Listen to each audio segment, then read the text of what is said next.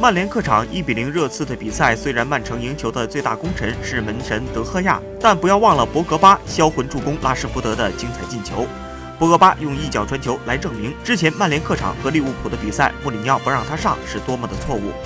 在索帅执教曼联后，博格巴找回了世界杯时的感觉，俨然是世界第一中场。在索帅执教的五场比赛中，博格巴场场首发，贡献了四个进球和四次助攻，这效率堪称恐怖。他还经常参与防守，给了后卫线很好的保护。